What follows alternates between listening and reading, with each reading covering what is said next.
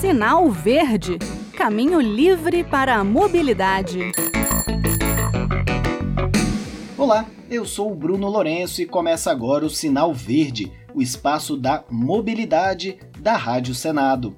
Normalmente falamos de mobilidade urbana aqui no Sinal Verde, mas hoje vou aproveitar o Dia do Agricultor, exatamente neste 28 de julho, para trazer um enfoque um pouquinho diferente: mobilidade rural.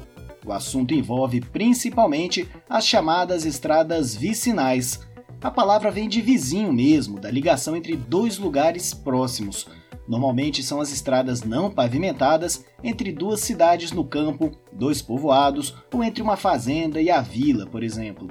Enfim, muitas vezes é a única forma de um aluno chegar na escola, de um produto sair do campo para gerar renda a uma família de pequenos produtores rurais.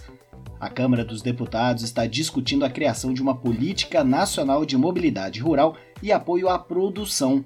Uma audiência pública já foi realizada e todos ressaltaram a importância de se olhar com carinho para a grande parcela da população brasileira que vive no campo. A assessora técnica da Comissão Nacional de Infraestrutura e Logística da Confederação da Agricultura e Pecuária do Brasil, Elisângela Pereira Lopes, deu um exemplo do que significa uma estrada em boas condições para quem não vive nas cidades.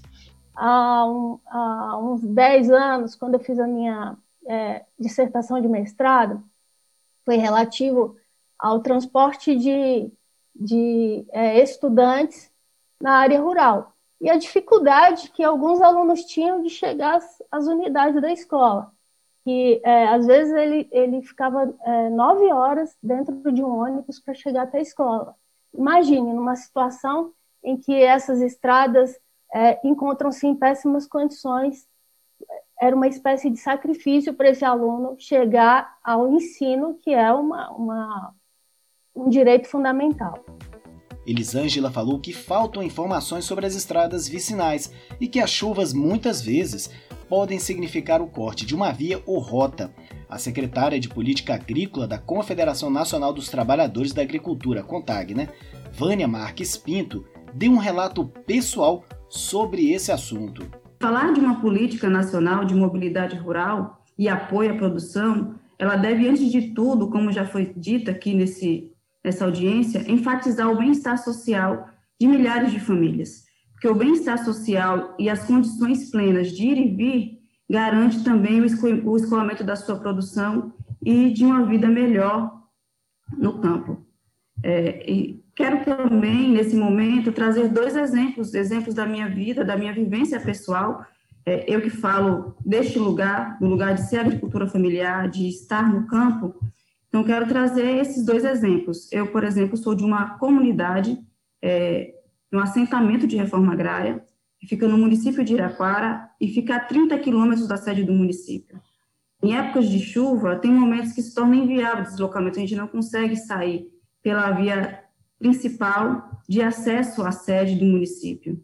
E já houve momentos em que jovens e adolescentes ficaram por semana sem acesso à escola por conta da, da do deslocamento porque não tinha acesso por conta do período de chuva.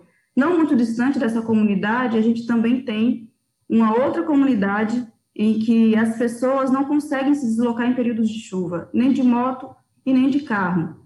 E sofrendo é, risco de sofrer acidente em estar transitando a pé, porque é a única, a única forma de sair da comunidade é a pé, em meio a um lamaçal.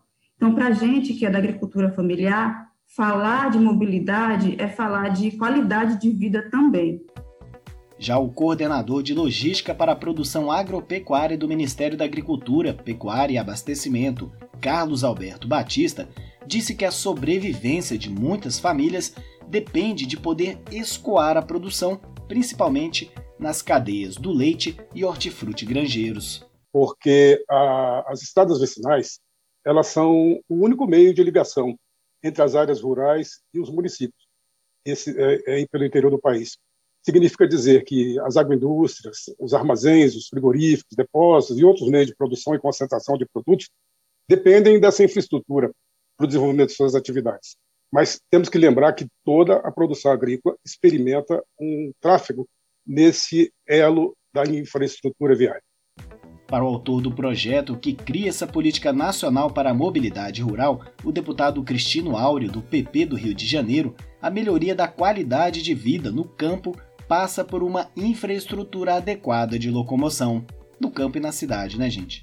É fazer com que o tema da mobilidade rural, que não é novo, que é uma luta de todos nós que temos engajamento com a agricultura, principalmente a agricultura que envolve o pequeno produtor, que envolve a agricultura familiar, que envolve aquela pessoa que efetivamente vive na zona rural. Né?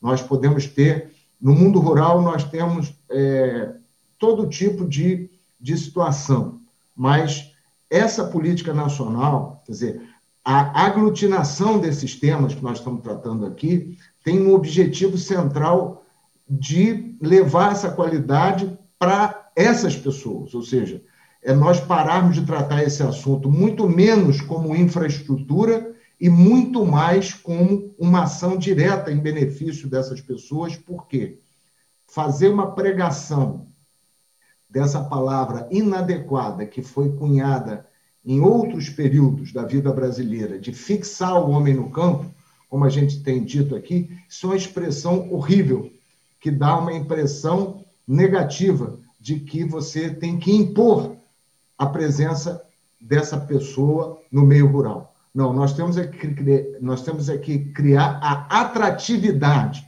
o respeito, para que essas pessoas decidam permanecer, que sua descendência, né, seus filhos, decidam permanecer, porque o Estado brasileiro está ofertando as condições adequadas. O projeto de lei, o PL 1146 de 2021, foi apresentado em março deste ano já passou por um debate e aguarda agora o relatório de instrução para a primeira votação na Comissão de Agricultura da Câmara. A gente vai continuar acompanhando essa tramitação e qualquer novidade ou a chegada da proposta no Senado você ficará sabendo por aqui. Afinal, se tem a ver com mobilidade, então é pauta para o sinal verde. E se locomover é direito de todos, seja no campo ou nas cidades. Bem, o programa de hoje, dedicado ao Dia do Agricultor, fica por aqui.